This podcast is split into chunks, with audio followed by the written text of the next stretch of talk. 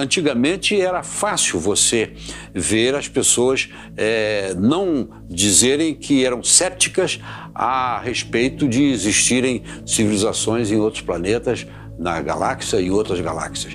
Era fácil de entender, mas hoje em dia é muito difícil de entender uma pessoa que conhece já a grandiosidade do nosso universo é, os nossos telescópios já poderosíssimos, já identificando planetas fantásticos e que até a religião deveria aproveitar isso e pegar e fazer uma interpretação diferente da palavra de Jesus.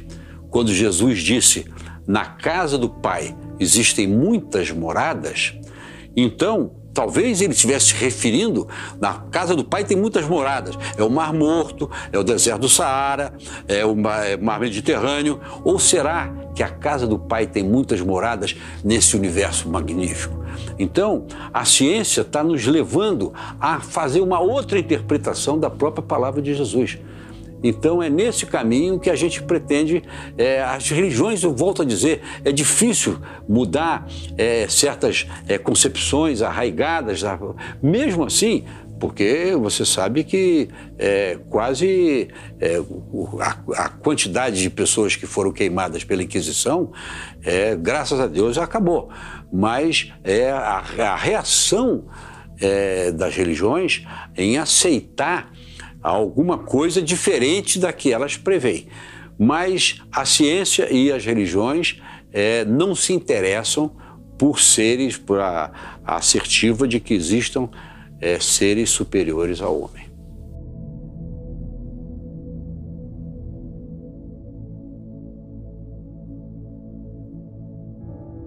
A igreja, no meu entender, a igreja católica, ela recebeu um presentão, que foi o Papa Francisco, como Papa. E essa frase que você disse, que ele se predispunha a batizar os seres de outros planetas, é excelente. Primeiro, porque ele está admitindo que existam seres de outros planetas. E segundo, porque ele sabe que é, São João Batista não era superior a Jesus mas batizou Jesus.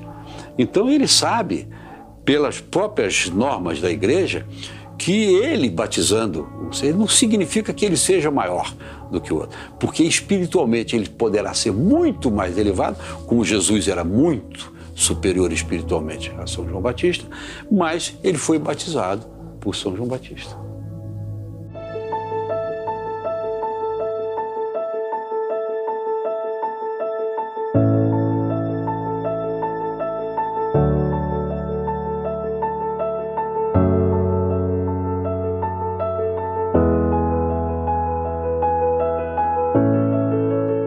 Quem acessa o conhecimento não fica parado, conhecimento gera movimento. E um movimento de pessoas gera transformação.